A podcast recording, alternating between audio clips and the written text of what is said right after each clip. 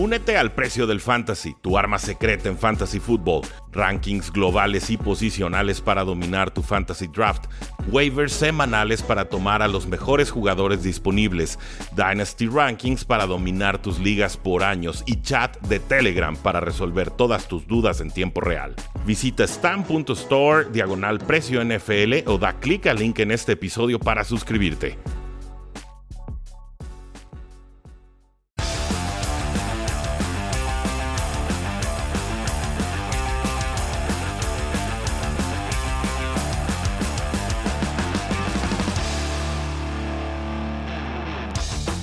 Saludos a todos y bienvenidos a un programa más de Cuarto y Gol, donde la NFL no termina y nosotros tampoco. Yo soy Rudy Jacinto, me encuentran en Twitter como arroba NFL. En estos momentos también me encuentran en la Ciudad de México. Estamos conectados de forma remota y por supuesto tenemos a Rodrigo Solórzano de Jets y Cuarto y Gol en vivo y en directo en cabina de JC Medios. Muchas gracias a nuestro operador Daniel Sánchez. Rodrigo, ¿cómo estás? Hola Rudy, ¿qué tal? ¿Cómo estás? Eh, por ahí vi que te la estás pasando bastante bien en México y... Pues, ¿Será? No, ¿Será? No, no, no, es para menos, qué bueno que la estás eh, pasando bien por allá y así es, bueno, eh, los, para los que ya me conocen en Twitter me pueden encontrar como arroba chino solo 86 y Rudy, muchas noticias en la NFL, pero lamentablemente tenemos que empezar con una triste noticia y mala noticia porque el coach de pase especialista de los Jets eh, no pudo recuperarse después de un accidente que sufrió eh, la semana pasada cuando fue golpeado por un carro cuando iba en su bicicleta. Lamentablemente falleció el coach eh, de los Jets, Greg Knapp. entonces, una muy, muy, muy mala noticia, Rudy. Entonces, empezamos el programa ¿no? con, las mejores noticias, pero pues, el más sentido pesa de, de cuarta y gol hacia la familia de Greg Knapp. Sí, por supuesto, una, una noticia triste empezar su carrera ya con los Jets de Nueva York, alguien pues muy querido por, por Robert Salah y, se pues esperaban los pronósticos, desgraciadamente, ¿no? Andaba en bicicleta, lo atropellan y, de inmediato la forma y el tono de las declaraciones de la familia, de los Jets de Nueva York y del mismo Robert Salah, eh, pues, pues daban a pensar que esta historia no, no iba a terminar de, del todo bien y finalmente, desgraciadamente, así eh, se termina confirmando, ¿no? Una, pues una triste historia. En realidad no, no, hay mucho más que decir. Tuvo, tuvo una trayectoria en NFL, tuvo una vasta trayectoria eh, colegial. había ganado el respeto de sus, pues, de sus compañeros, ¿no? de sus colegas. Y, pues no hay más. ¿no? Nos quedamos con las ganas de ver qué iba a ser su, su ofensiva con estos Jets de Nueva York. Así es, triste, triste noticia, Rudy. Y también triste noticia ya con el tema, eh, el training camp a la vuelta de la esquina y siempre el tema que más miedo da entre los equipos son las lesiones y ni siquiera empezó todavía el training camp de Los Ángeles Rams y Cam Akers sufrió una lesión en el tendón de Aquiles eh, y se pierde prácticamente toda la temporada. Entonces, muy, muy mala noticia para los Rams, mala noticia para Cam Akers y son de estas noticias que no nos gusta dar. Sí, e-, es una noticia terrible por la forma en la que funciona la ofensiva de Los Ángeles Rams, ¿no? Que siempre le ha dado esa posición importante o predominante a sus running backs. Por supuesto con Todd Gurley, pero incluso con otros que entraban en rotación en sus contadas oportunidades producían. Eh, cerró muy bien Cam Makers el año pasado, cerró de forma bastante espectacular y todos los reportes de Training Camp indicaban que iba a atrapar más pases desde el backfield. Entonces, obviamente para los Rams, pero también para los que juegan en fantasy football, pues Cam Makers era un target impecable ahí al final de primera ronda, inicios de, la segunda, ¿no? Se revienta el tendón de Aquiles, una lesión muy complicada, de la cual yo no he visto un running back regresar con la misma explosividad. Eh, en ese sentido nos va a servir como caso de estudio Marlon Mack, que ahorita el running back número dos de los Indianapolis Colts, renovó por un año y dos millones de dólares. Entonces eh, sabemos que no hubo mucha competencia por sus servicios y que entonces pues, le convenía más regresar con el equipo que, experimentar. ¿Qué tanta de su explosividad podrá recuperar Cam Akers? Sinceramente no lo sé y sí me preocupa de cara a lo que será el resto de su carrera, olvídense, de, de 2021.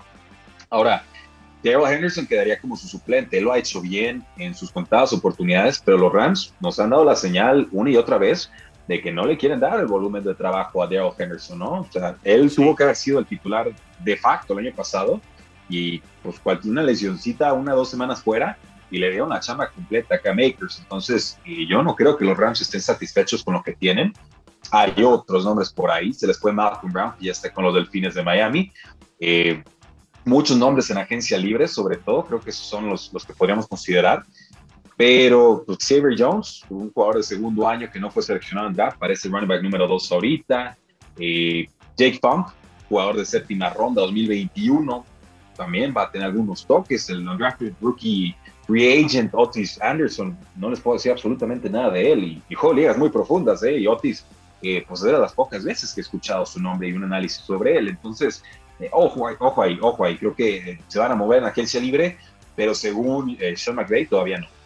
Yo creo que los Rams esperarán, Rudy, probablemente a lo mejor un juego de pretemporada para ver qué tienen en estos jugadores que acabas de mencionar ahorita eh, dentro de la, la, posición de corredor de los Ángeles Rams, ver si Jake Fong, Raymond Calais pueden hacer algo al respecto y ya de ahí a lo mejor tomar una decisión con los agentes libres que están disponibles eh, en este momento. O sea, hay, nombres como el de Adrian Peterson, ya un jugador muy veterano de 36 años, el mismo Frank Gore que se rehúsa a, a retirarse, 38 años, Duke Johnson. Eh, entonces, no lo sé, Rudy, a lo mejor uno de estos agentes libres podrá tomar eh, el lugar de, de Akers, no lo sé. El mismo Todd Gurley, ¿tú crees que por ahí pudiera regresar no. con los Rams? Mira, y, y, de volada todos pensaron, ¿no? Todd Gurley, sí. agente libre, cortado por los Falcons, ya que no es el sistema de Sean McVay. ¿No se acuerdan cómo se dio el divorcio entre los dos? O sea, ¿no recuerdan todos los problemas? Todd Gurley, eh, pues literal, llevándolos casi a corte porque no le querían pagar los millones que le debían, un contrato que acababa de firmar. Así pues, ¿qué importa que no tenga rodillas ya, no? Pues tú firmaste y tienes dinero garantizado, lo tienes que pagar y los Rams no lo estaban haciendo. Entonces, eh, tendrían que acercar demasiado las posturas para que Todd Gurley realmente pueda regresar. Y esto presupone que a Todd Gurley todavía le queda algo de carrera y algo de salud en las rodillas. O sea, es una condición crónica, una condición de, de artritis en la rodilla derivado de que se rompió el ligamento cruzado anterior en colegial y de que ha tenido ya también lesiones recurrentes y constantes en, en la NFL. Me gustaría verlo ahí, sí, sí me gustaría verlo ahí, como suplente por supuesto, pero una oportunidad mejor que la que tuvo con los Falcons el año pasado no va a encontrar por volumen y por importancia en el equipo. Entonces, eh, yo, lo veo, yo lo veo complicado. Si no lo han firmado todavía significa que no tiene ninguna prisa por hacerlo. Y bien dices, Adrian Peterson, Frank Gore, Luke Johnson de 27 años creo que es el que más me gustaría porque además él te ofrece ese elemento aéreo con el que iban a empezar a involucrar sí. a, al mismo Cam. Entonces me parece que poner a, a, a, Duke Johnson en el campo no revela tus intenciones como ofensiva y eso, eso es muy atractivo. Ojo también con el nombre de Chris Thompson, un jugador que estuvo con el entonces Washington, con los Washington Redskins, ahora ya Washington Football Team. Tuvo mucha producción con Sean McVay, estas tres temporadas que coincidieron en la ofensiva.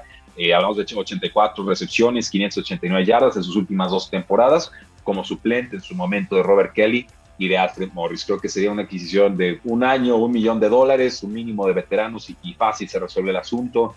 Le'Veon Bell sigue disponible. Creo que Bell te puede ofrecer un poco más que Todd Gurley. No sé que también encaje en este tipo de, ofensiva de ataque por zona de, Los Ángeles Rams, porque pues, la línea ofensiva también tiene sus, altibajos, ¿no? No es la mejor unidad que, ha tenido Sean McVay a lo largo de, de, su carrera. Eric Dickerson, el legendario corredor de, de la franquicia, dice pídeme a Todd Gurley, no se la piensen, ya conoce, ya sé que tiene que acercar posturas, háganlo. Esto es un negocio y es momento de, negociar, ¿no?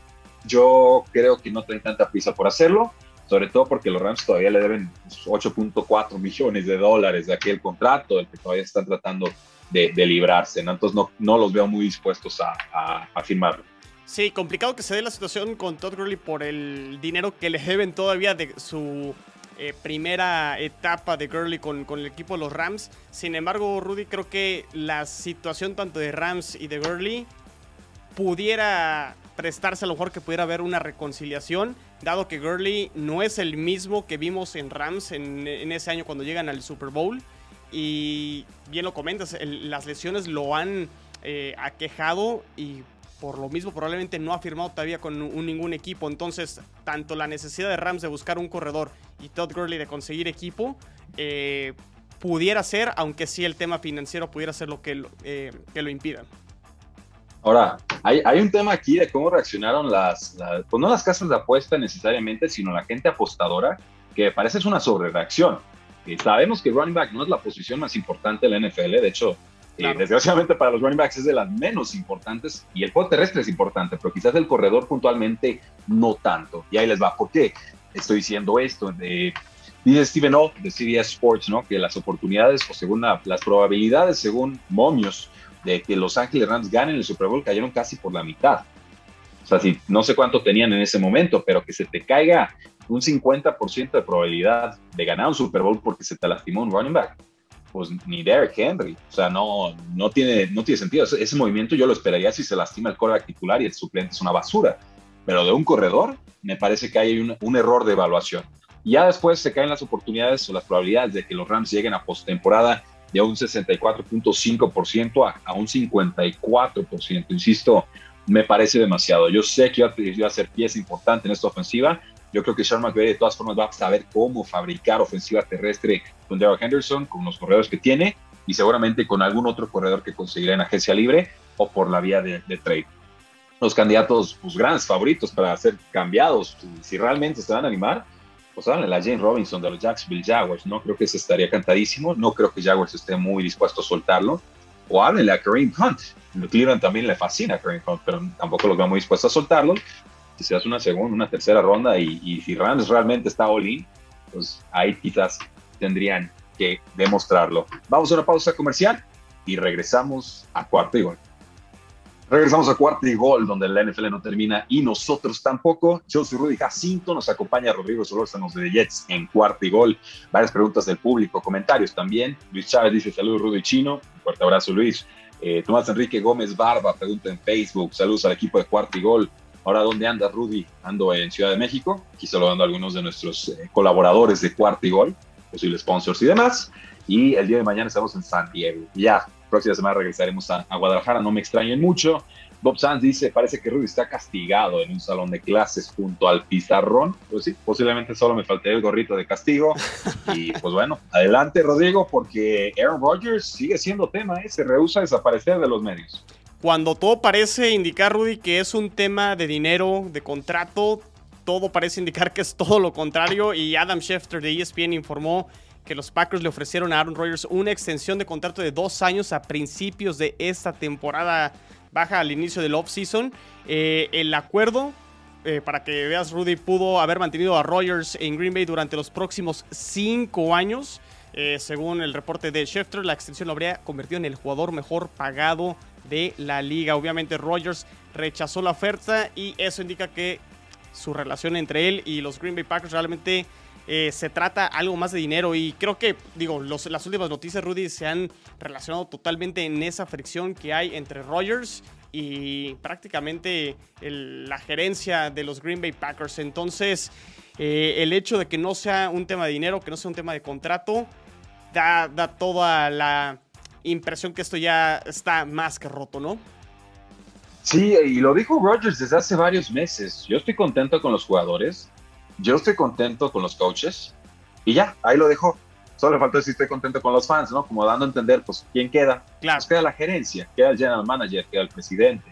Está claro, Rogers no va a jugar si Gutekunst es el, es el general manager, por un tema de distanciamiento, por un tema de trato, por un tema de no respeto, por un tema de lo que ustedes gusten y manden. Eh, yo manejo las redes sociales de cuarto y gol y ahí veo las reacciones a favor y en contra. Las de en contra dicen Rogers viva, Rogers perdido, Rogers qué onda, Rogers quiere lana, y de repente, pues por lo menos la de lana ya se les cayó la, el argumento, ¿no? Entonces, aquí hay una cuestión de fondo y una cuestión fuerte. Y yo lo que, lo que pienso, ahora sí que entendiendo cómo es Aaron Rodgers, entendiendo cómo no suelta los, este, los temas, ¿no? Las tradiciones, este, el, el, que se la atraviesa, no es como, como perro férreo, no le vas a ganar un, concurso de, miradas.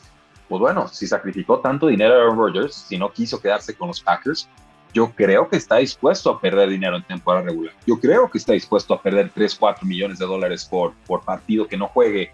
O ponle tú dos y medio, tres, es el cálculo, es, lo de menos. El caso es que son muchos millones que no los puede recuperar y que finalmente lo que necesita para una temporada acreditada es jugar en seis partidos. Creo que esa regla no cambió a partir del partido adicional de la NFL.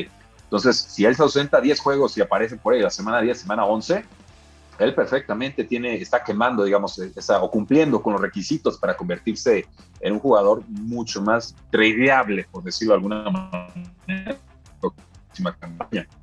Ahora, ¿cuál es la solución? porque a mí también están dejando muy claro los Packers que no están dispuestos a, tirar al general manager, que no van a permitir que un jugador les dicte quién sí, quién no puede estar en la gerencia por el precedente que eso podría dejar, incluso si ese jugador se llama Aaron Rodgers. Y entonces ahí es donde estamos en esta tierra de nadie, ¿no? Rodgers no cede y los Packers tampoco. ¿Quién tiene más que perder? Eh, complicado. Yo creo que si ya hubieran querido arreglar esto, Rudy, y dejar a Aaron Rodgers, hubieran despedido al general manager de los Green Bay Packers. No ha sucedido y no creo que vaya a suceder.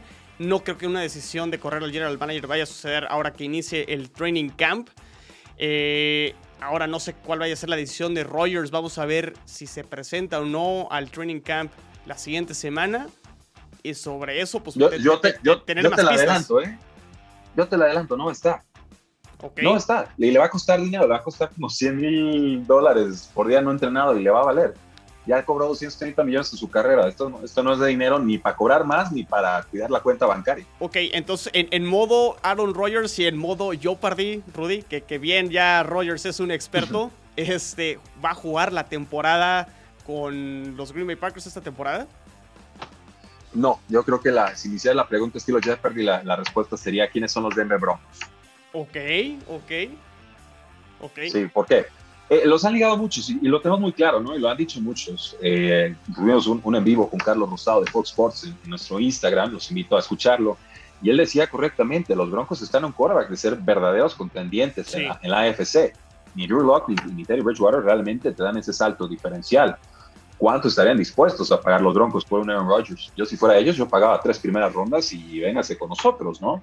Y eso tendría que dejar bastante contentos a los Packers.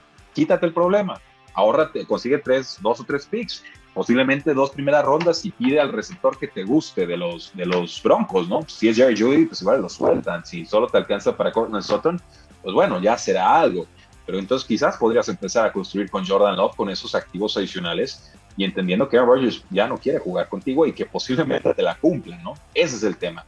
Muy pocos jugadores están dispuestos a cumplírtela y creo que Aaron Rodgers es uno de ellos. Y que por el otro lado eh, se entendería un poco el por qué, cambiándome un poquito los Green Bay Packers, a los Broncos de, Denver, Rudy, el sentido de que no hayan seleccionado un coreback cuando tenían esa posibilidad eh, en el top 10 del draft, eh, los Broncos no lo hacen y no sé si esto me hace especular que a lo mejor ya había, ya hay un acercamiento o, ya hubo un acercamiento desde antes del draft y un hipotético caso donde los Broncos ya estén considerando este escenario. Entonces, pues vamos a ver en qué termina este tema de Rogers y los Green Bay Packers y si lo veremos con un nuevo uniforme y que salga por la puerta de atrás Aaron, Aaron.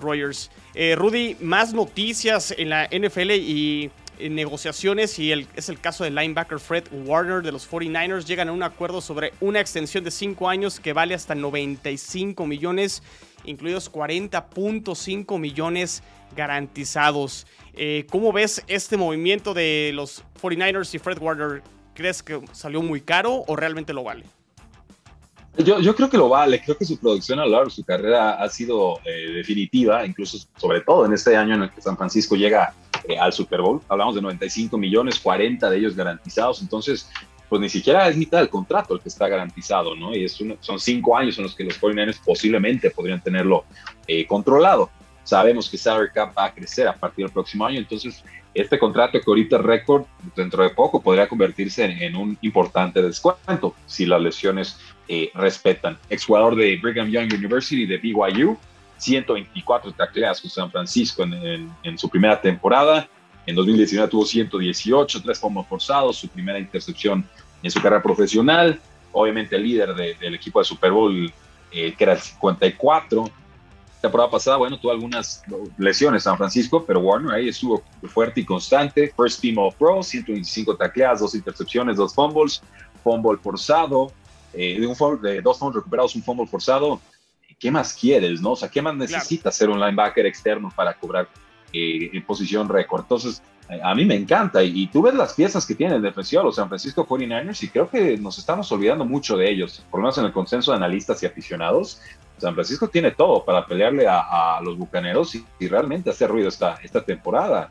Jerry Greenlaw, eh, tenemos a Nick Bosa, Eric Armstead, eh, Dee Ford, Jason Barrett jugó muy bien como cornerback el año pasado, eh, Jackie Jimmy Ward, Sean Williams, o sea, este, este grupo está muy redondito y si realmente creemos que la ofensiva de San Francisco va a dar ese paso hacia adelante, eh, olvídense, podemos estar hablando de una escuadra que gane dos o trece partidos la próxima temporada. Sí, el tema con San Francisco han sido las lesiones porque ya han demostrado que cuando el equipo está sano pueden llegar muy lejos. Lo hicieron eh, llegando al Super Bowl hace dos años cuando perdieron contra el equipo los Kansas City Chiefs. Y bien lo comentas, eh, esta defensa con Nick Bosa, con Armstead, con D. Ford. Una defensa muy, muy temible, Rudy. Y pues vamos a ver si ahora sí pueden estar sanos y tener una gran temporada. Y pasando, no sé si a noticias chuscas, Rudy, o a noticias fuera eh, de lo que viene ser, de lo que va a ser ahora ya la temporada 2021. Eh, estuvo en conferencia de prensa Jerry Jones, el dueño de los Vaqueros de Dallas, y lo que pasa es que bueno, los Vaqueros ya se presentaron a su training camp, van a jugar el partido del Salón de la Fama, entonces ellos ya empezaron su training camp, pero las declaraciones de Jerry Jones fueron fueron geniales, fueron espectaculares y confesó que se equivocó y que cometió un error en el no haber mantenido el proyecto de Jimmy Johnson después de que ganaron dos Super Bowls en la década de los noventas. ¿Por qué hasta ahorita hacer esta declaración, Roddy? Pues porque ya pues a los 80 y plus años yo creo que es muy difícil seguirte engañando, ¿no? Qué bueno que Jerry Jones lo reconozca, que lo reconozca públicamente, que diga ahorita yo tengo una buena relación con Jimmy Johnson, es mi amigo, pero en ese momento nos ganaron los egos, ¿no? Y, creí que estaba tomando la decisión correcta y me equivoqué. Yo, este, digo, es muy fácil reírse de Jerry Jones por toda clase de razones, ¿no? Decimos que es el todólogo de los vaqueros, el, jefe de prensa y el doctor de cabecera y el presidente y el GM, y pues solo le falta jugar coreback. Pero sí, sí, sí lo vimos casi llorar al momento de estar dando estas declaraciones. Era, había mucha sinceridad en lo que estaba diciendo y creo que sí vale mucho la pena rescatarlo. Es cierto, con Jimmy Johnson ganaron dos Super Bowls, después con Barry Switzer, ¿no? un coordinador, eh, ganan uno más, pero era la continuación del trabajo que venía haciendo Jimmy Johnson. Ya a partir de ahí, eh, por lo siento, aficionados a los vaqueros de Dallas, no han existido. No han existido. En, en, este lado del milenio, los vaqueros de Dallas tristemente no han existido y no han llegado ni siquiera a una final de conferencia. Ya no digamos eh, un Super Bowl.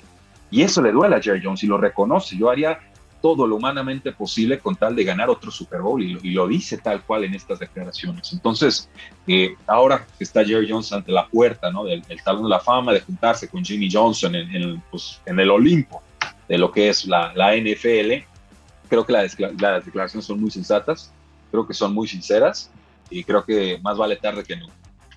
Así es, pues bueno, eh, aquí está el tema de los vaqueros de Dallas que ya entrarán en actividad próximamente. Por lo pronto, amigos, vamos a una pausa comercial y ahorita regresamos.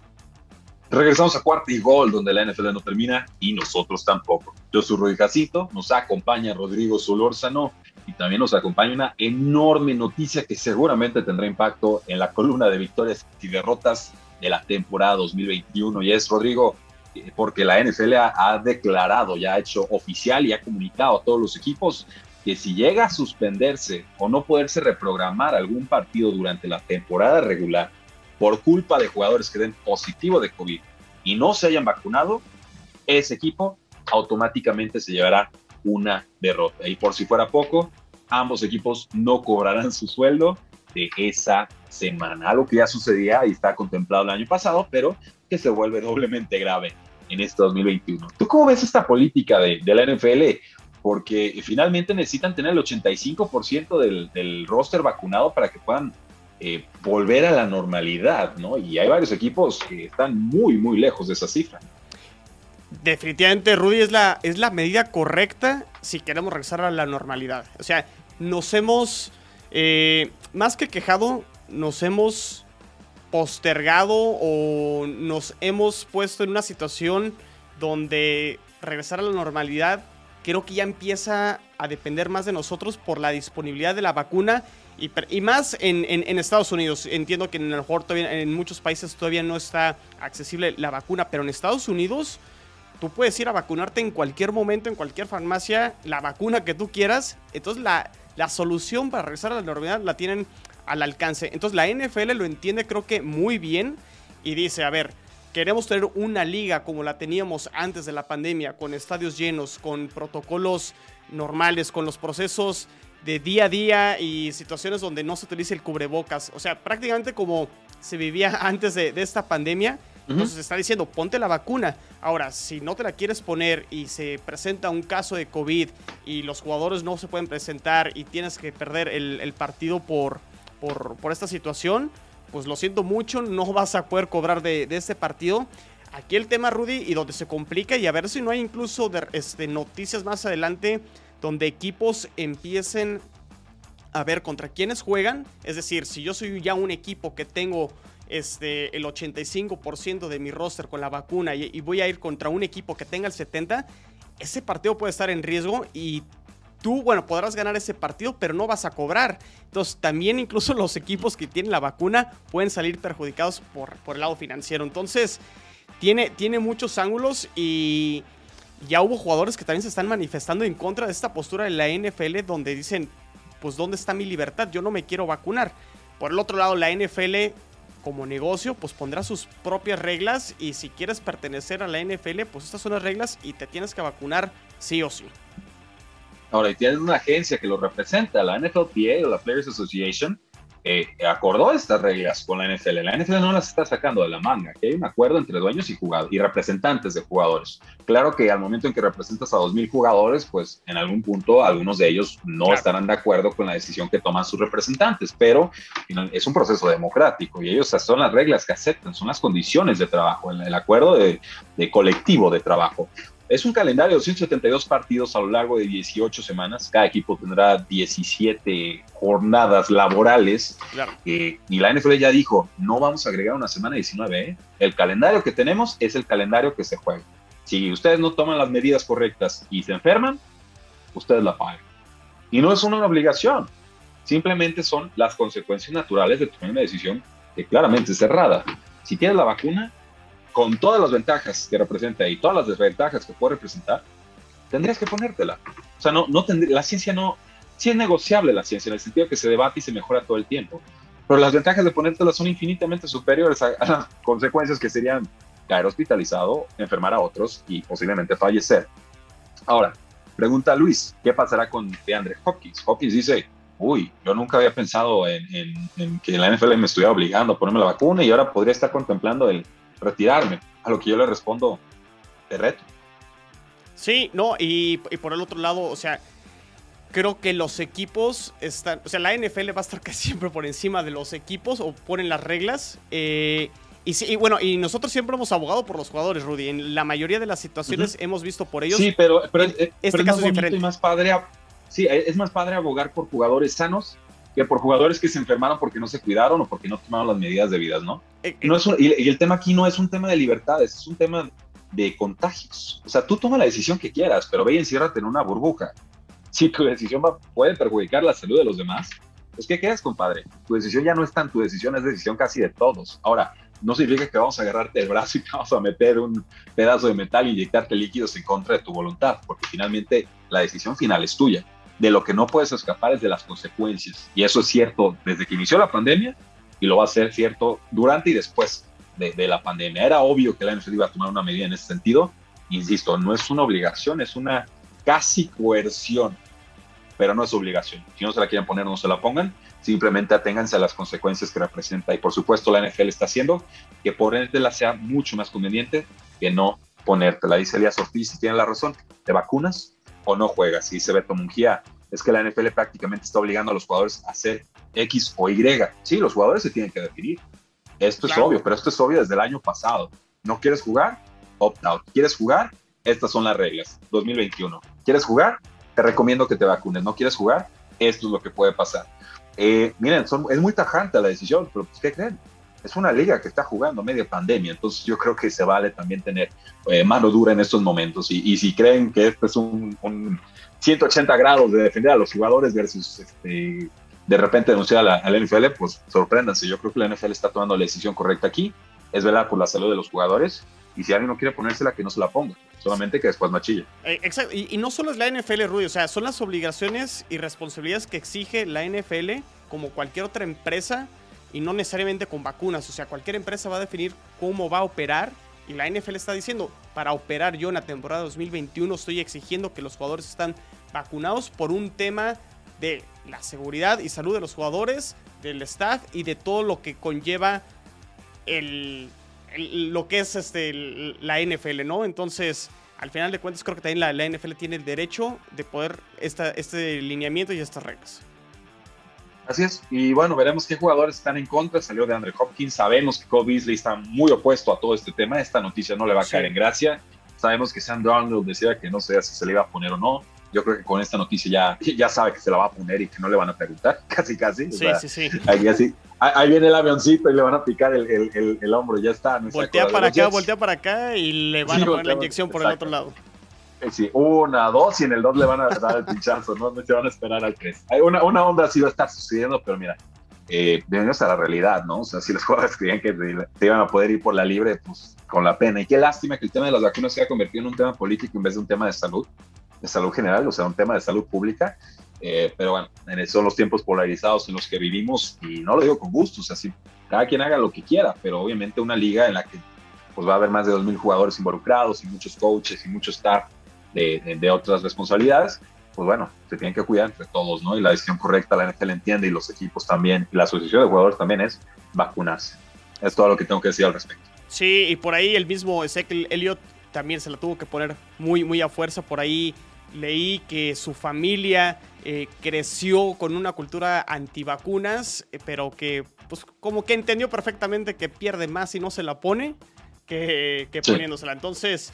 Eh, y, le escondieron la vacuna en su cereal, yo creo. Ah. Y así de repente está comiendo y le cayó la, el piquete y ya está. Y así habrá muchos jugadores. El mismo Joe Feliciano, eh, bueno, Feliciano, el jugador eh, de la línea ofensiva de los Bills, por ahí un tweet argumentando que la pandemia fue generada. Entonces, también, o sea, empieza a leer tweets ridículos. Sí, eh, empieza, digo, yo respeto, la, eh, respeto el derecho de cualquier persona a estar equivocada, ¿no? Pero finalmente, lo que crean o no, en este caso, pues ahí, están las opciones. Tómenla o déjenla, pero después no, no se quejen y, pues ya está. Perfecto. Eh, muy bien, Rudy.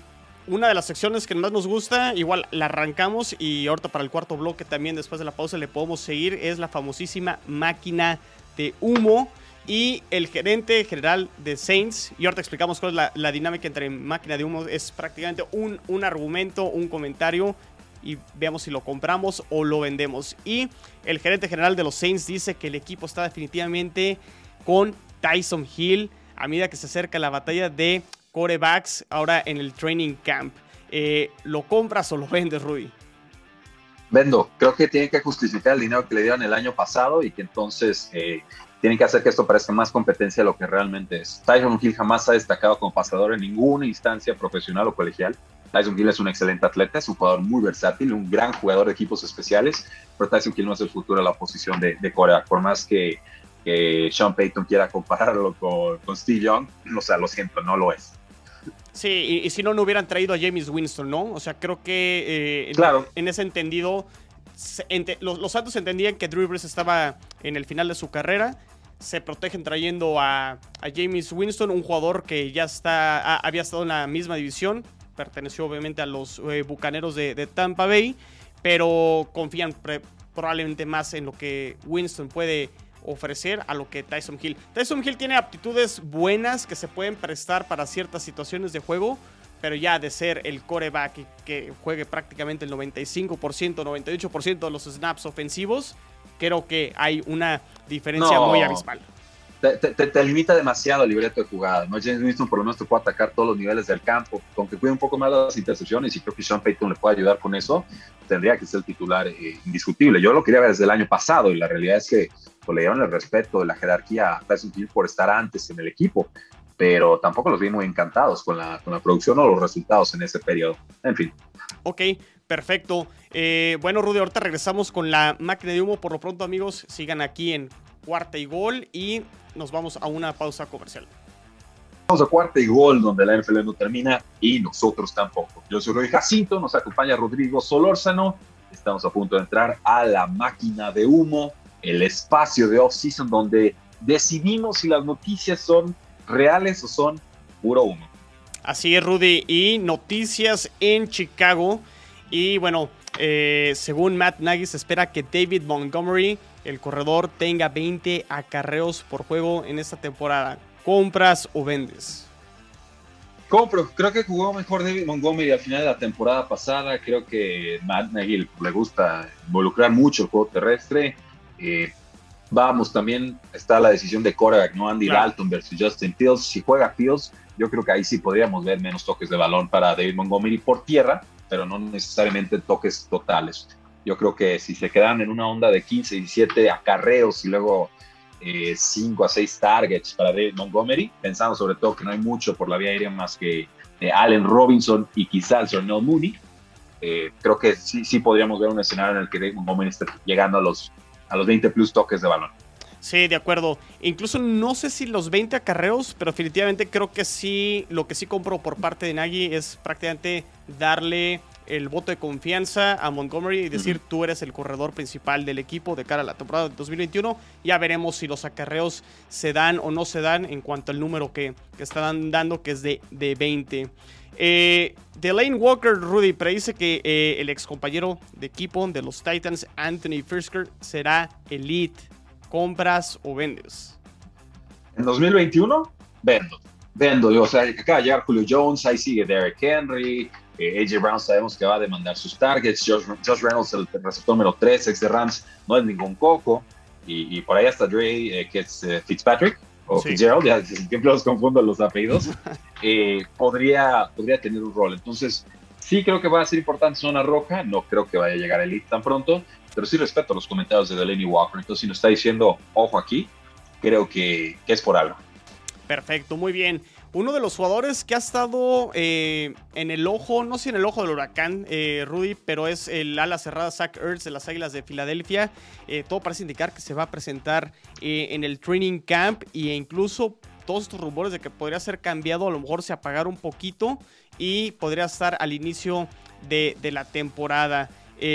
Zach ha estado entrenando en las instalaciones del equipo casi las últimas dos semanas con sus compañeros. Ya ha superado los problemas. ¿Tú crees que esté con las Águilas en la semana 1, Rudy? Compro, creo que si ya lo, si lo fueran a vender ya lo habían vendido.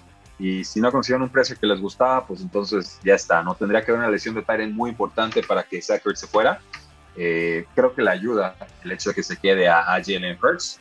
Creo que ya será el Tyrant número 2 del equipo. Dallas Goddard para mí desde hace dos años era ya bastante superior a lo que nos ofrecía Zach que era muchos, mucho volumen, muchos targets, pero en realidad no muchas yardas después de recesión, no demasiada producción estelar eh, que, realmente, digamos, estuviera alineada con el volumen que le estaban dando, ¿no? No se correspondía a la producción extra que él generaba con el volumen de vuelta los targets que él, que él estaba eh, recibiendo. Esa es mi impresión. Entonces, yo compro, creo que se queda con las Águilas de Filadelfia y entonces ya se convertirá en agente libre el próximo año. Y yo, yo también compro, eh, porque si ya quisiera estar fuera de las Águilas, no se estaría presentando o no estaría entrenando en las instalaciones de, de Filadelfia y por lo general esas son señales de que quieren eh, mantenerse al menos un año más con, con el equipo. Entonces yo también compro la situación de Zach Ertz y expectativas de Super Bowl, Rudy. Anthony Barr de los Vikings dice que este equipo de cara a la temporada 2021 puede ser un equipo que aspire a ganar el Super Bowl. ¿Compras o vendes? Estoy seguro que hay alguna dimensión, espacio-tiempo en la cual sí los vikingos lleguen y ganen el Super Bowl en 2021. Eh, creo que no va a ser en esta dimensión ni en este espacio-tiempo y que Doctor Strange estaría de acuerdo con nosotros, ¿no? Eh, son las declaraciones que tienes que dar. O sea, si tú entras una temporada creyendo que no vas a poder eh, competir por un Super Bowl, pues qué clase de competidor eres, ¿no? Pero de eso a que te la compre, no. Para mí esto es puro humo, respeto lo de Anthony Barr, es un buen veterano, lleva rato con el sistema de, vikingos, pero ciertamente yo no esperaría ese salto cuántico, ofensivo y defensivo para que estén peleando por un Super Bowl. Perfecto, muy bien. Eh, siguiendo con jugadores que todavía no están eh, eh, definidos con qué equipo van a jugar, pero es el caso del linebacker KJ Wright dice que todavía hay una posibilidad y que no le cierra la puerta al equipo de Seattle. Eh, entonces, dice que no se lo pensaría, pero que se va a esperar al training camp. ¿Lo compras o lo vendes, Rudy? ¿Volverá con los Seahawks, KJ Wright? Eh, compro. Yo creo que él sí volvería, pero creo que Seahawks está pensándosela dos veces, ¿no? Porque también ya tienen un relevo generacional ahí y no lo están terminando de encontrar. Entonces yo creo que finalmente van a, van a terminar entendiéndose por un contrato de un año y dos, tres millones de dólares, no hay mucho más ahorita disponible en la agencia libre con esta reducción del espacio salarial. eh, yo creo que AJ Wright buscaría alguna otra alternativa con algún otro equipo que, me ofreciera, pues quizás no ser el linebacker 2, pero quizás sí una rotación estelar y poder alargar mis años de, veteranía. Creo que Seahawks todavía en defensa está muy, muy parchado y, le caería muy bien que AJ Wright, pero pues, finalmente no los veo muy, muy dispuestos a firmarlo. Entonces, compro que volvería, eh, quizás vendo que, así vaya a ser. Sí, ya, ya lo hubieran hecho. Por lo general, los jugadores que tocan la agencia libre eh, y, y, terminan regresando a su equipo de la temporada anterior, por lo general ese tipo de acuerdos se hacen eh, antes. Eh, no creo que vaya a suceder con, con Wright, entonces yo también estoy en la misma, en, en, este caso, Rudy. siguiendo con los receptores de los Cardinals, Larry Fitzgerald dice que él quiere jugar en el 2021 y le encantaría regresar a, los Cardinals. Rudy, con la situación ahorita de la polémica con eh, Hopkins y que a lo mejor el tema de la vacuna puede ser una decisión, pues yo creo que, digo, a, mejor aquí me va a adelantar, yo sí compraría un regreso de Fitzgerald. ¿Tú compras o vendes? Híjoles, eh, compro, digo, sí, en el sentido de que va a ser con el receptor número 4, número 5, o sea Larry Fitzgerald ya, ya para Fantasy Football ya, ya fue, ¿eh? o sea, no lo vayan a buscar en sus ligas, ya, ya, ya fue. Eh, yo creo que un año más, así como, a ver si los Arizona Cardinals este año sí llegan al Super Bowl y lo ganan, órale, por el tipo de inversiones de veteranos que están haciendo para apuntalar el roster. Ya, si la decisión es, eh, correcta o no, no lo sé yo, si fuera yo creo que ya diría las gracias, pero pues también entiendo que hay un tema de cariño ahí de los Cardinals y que si yo dice un año más, Cardinals va, va a ceder, ¿no? Más allá de que pues ya tengan un AJ Green que no jugó nada bien el año pasado, que tengan un Rondell Moore que parece muy explosivo para esta ofensiva como novato, un DeAndre Hopkins y por supuesto eh, pues un Christian Kirk y, incluso una Isabella. Entonces, pues estaría completamente sepultado. Ya son tareas que no le generan mucha producción adicional, ¿no? O sea, no hay muchas yardas después de recepción. Compro, pero muy a secos. Muy, a fuerza, yo también. Eh, Von Miller, este gran jugador del equipo los Denver Broncos. Eh, dice que quiere jugar hasta los 40 años. Eso es lo que le dice su corazón. Rudy tiene 32 años. Estamos hablando de que son prácticamente 8 años más. ¿Compras o vendes? Eh, compro que su corazón se lo pide, vendo que su cuerpo se lo vaya a permitir. Sí, totalmente. O sea, los jugadores defensivos son los que más eh, golpes suelen recibir. sobre todo una posición como la de linebacker o la de Von Miller muy complicado, ¿no? Eh, realmente que puedan alargar su carrera hasta los 40 años. Eh, yo también. Ha venido en bajada, o sea, no estuvo lesionado el año pasado, así, ha estado recurrente. Yo creí que le iban a cortar los broncos y finalmente le pagaron 15, 16 millones, ¿no? Le toman la opción de contrato. Eso me pareció un error. Yo lo hubiera soltado y quizás tratar de renegociar con él a un descuento. Pero, o sea, para jugar a, esa, a esas edades, estamos hablando de jugadores como Julius Pepper, ¿no? El histórico de las Panteras de Carolina. Él se fue a los 39. Entonces, eh, digo, son excepciones muy, muy puntuales y Julius Pepper llegó más enterito a los 32 años que el mismo Von Miller. Ok, muy bien. Eh, vámonos con los Detroit Lions. Rudy, el cornerback, el esquinero Jeff Okuda, eh, ya tuvo una cirugía en, en uno de sus... bueno, creo que fue en, el abdomen donde tuvo la, la cirugía. preventiva, cirugía preventiva. Cirugía preventiva. ¿Crees que esto lo pueda limitar y realmente pueda cumplir con las expectativas de ser el pick número 3 global del año pasado? Híjoles, el cambio de, head coach nos haría pensar que es una gran nueva oportunidad, ¿no? Que Patricia no, no, estuvo a la altura del cargo y defensivamente no, no dio nunca con la tónica, cambiaba de esquemas, ajustaba, trataba, no, no encontraba, no tenía las piezas realmente para, para brillar. Eh, híjole, me encantaba Jeff Okuda entrando de colegial. Le vamos a dar, por supuesto, un año más de, beneficio de la duda, por lo menos. Pero por supuesto que la cirugía le, va a afectar. O sea, no ha podido entrenar esta season como él quisiera, es obvio. Qué, bueno que sea preventiva la, cirugía, pero lo ideal es que no tengas que operarte, punto. Y entonces eh, creo que eso le va a dificultar cumplir con las expectativas de pick número 3 global. Y entonces eh, yo vendería. Yo creo que por lo menos en 2021 Jeff Okuda todavía no va a cumplir con ese valor top 5 que en algún momento pagaron los Lions. Las cirugías preventivas por lo general son señales de que tu cuerpo no está respondiendo a lo que necesitas para poder rendir en la NFL. Entonces yo también vendo eh, con el corner de los Detroit Lions. Esa te va a gustar, Rudy. Eh, yo creo que uno de los highlights más impresionantes de la temporada pasada fue esa carrera de DK Metcalf después de que le habían interceptado a Russell Wilson. Parecía que iba a ser un pick six de los eh, Arizona Cardinals. Termina recorriendo toda la cancha para hacer la tacleada.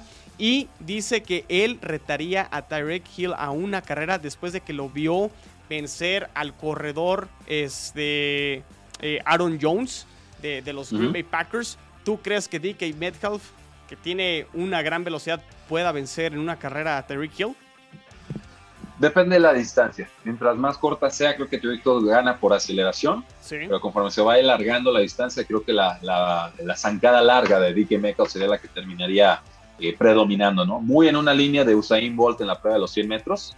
Eh, muchos lo quieren retar, pero solamente un sprint de 40 yardas, ¿no? Y eso es, completa desventaja para un jugador eh, que, pues, literal, sus piernas corren más, más amplios, entonces, pues, no alcanza a agarrar tanta frecuencia de, de pisada. Entonces, en 100 metros sí podría haber a, a Dickie Metcalf ganándole al mismo Terry Hill, ¿eh? O sea, por algo estuvo compitiendo para entrarse meterse a las Olimpiadas, quedó noveno de 10, pero igual fue una, una, un resultado muy loable para ser un jugador de NFL y no un especialista de pista sería de esas cosas que deberían de grabar y de repente que se hagan virales, ¿no? Eh, en el off-season eh, creo que tendría muchas, muchas, muchas vistas. Eh, no sé cómo calificar a Josh Gordon, Rudy, si inmortal o como el ave fénix. El, ave fénix. El, vampiro. El vampiro, no sé, porque siempre termina apareciendo. volvió a picar para que lo puedan traer de regreso porque puede ser elegido para jugar en la NFL este año 2021. Eh, ¿Tú crees que pudiera tener un impacto Josh Gordon, eh, Rudy? Posibilidad siempre, pero bueno, creo que, creo que sumo, creo que ya, creo que Josh Gordon ya fue, lo hemos defendido mucho, lo hemos querido, eh, tiene muchos demonios, o sea, juega, se enracha un ratito y desaparece de nuevo, ¿no? Y ya, pues con 30 años, pues ¿qué más podemos esperar? Ya, lo que pudo haber sido Josh Gordon ya, ya fue, fue muy poquito, fue fugaz, se agradece, qué bueno que, quiera regresar, pero ya, ya este, apelar a Josh Gordon para que tenga un impacto en una ofensiva, más allá que es un receptor número 4 de algún equipo, me parece esperar demasiado. Y incluso si cumple con esas expectativas, pues siempre vas a tener la duda de en qué momento va a tropezar nuevamente, ¿no? Entonces, yo, yo ven. Perfecto, muy bien, pues con esto terminamos eh, nuestra sección de máquina de humo, Rudy. ¿Algo que quieras comentar al público? Eh, ¿Comentarios o algo? No, gracias por acompañarnos. Ya, como podrán ver, la, NFL nos está dando más noticias cada vez más. Nos acercamos a 49 días del kickoff y estamos ojos con, con youtube.com diagonal cuartigol, ¿eh? porque ahí vienen también todas nuestras predicciones por equipo y eso se va a poner bastante, bastante bueno. Así que no se despeguen, síganos en todas nuestras redes sociales. Y Rodrigo, muchas gracias por la conducción del programa de hoy.